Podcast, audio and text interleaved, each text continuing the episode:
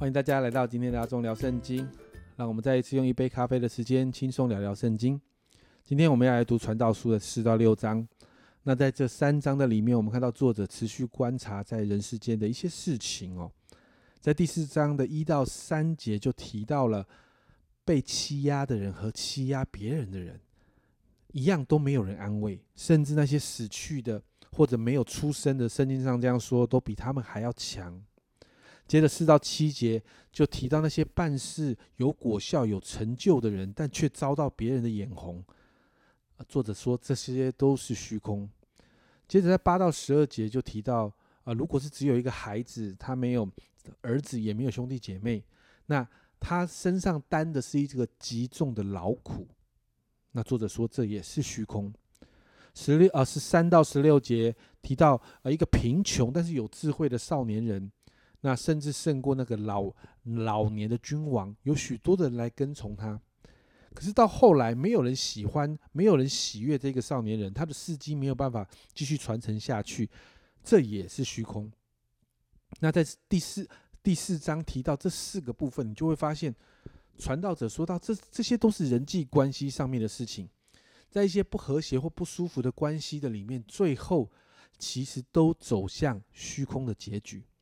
到了第五章一到七节提到对神的态度，特别在第七章有提到要敬畏神，这个也是传道书对于日光之下所有的人事物当中所提到的态度。唯有学习敬畏神，才能够找到出路。接着八到二十节就提到了对钱财的态度，特别在十二节这里说到劳碌的人不拘吃多吃少，睡得香甜；但富足的人的丰满。却不容他睡觉。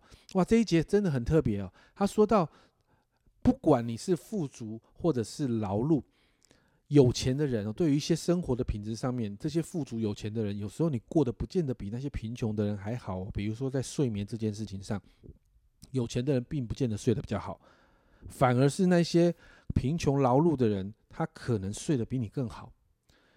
那更是提到呢，我们华人的一些老观念，就是钱财。生不带来，死不带去，所以在十八到二十节就做了一个结论。这里说到，我所见为呃为善为美的，就是人在神赐他一生的日子吃喝，享受日光之下劳碌得来的好处，因为这是他的份。神赐人资财丰富，使他能以吃用，能取自己的份，在他劳碌中喜乐，这乃是神的恩赐。他不多思念自己一生的年日，因为神应他的心，使他喜乐。在这里，也就是要我们知道，我们所拥有的是神的赏赐，因此在这个恩典里面，我们才能够享受在其中，因为这是真的祝福，这也会带来真实的喜乐。而最后在第六章呢，就提到人生的目的哦，一到六节提到。富贵荣华啦，甚至多子多孙啊，你长命百岁，不应该是我们的目标，因为最终我们都会死去。你看到第六节说，那人虽然活千年，再活千年，却不享福，众人岂不都归一个地方去吗？不管你活多久，都会死去。哦，你看到在创世纪第五章那里，那里都说到人哪一个人活到几岁几岁几几岁，最后都死了。接着，七到十二节就提到人的劳碌是为了满足口腹之欲，但你的心其实没有办法知足。而这种不满足呢，其实不论你是智慧人还是愚昧人，你是穷人还是富人，都会有。所罗门王这个作者经历了如此多的事情，他看过许多的人事物之后，他就明白人生短暂。所以在这样的一些观察里面，他最后提出了一个结论，在十二节。人一生虚度的日子，就如领呃影儿经过，谁知道什么与他什么与他有益呢？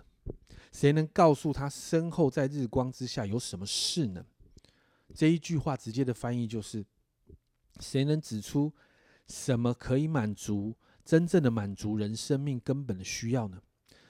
哪一个东西是可以让我们应付每一天的需要，可以维持一生之久，不会消逝？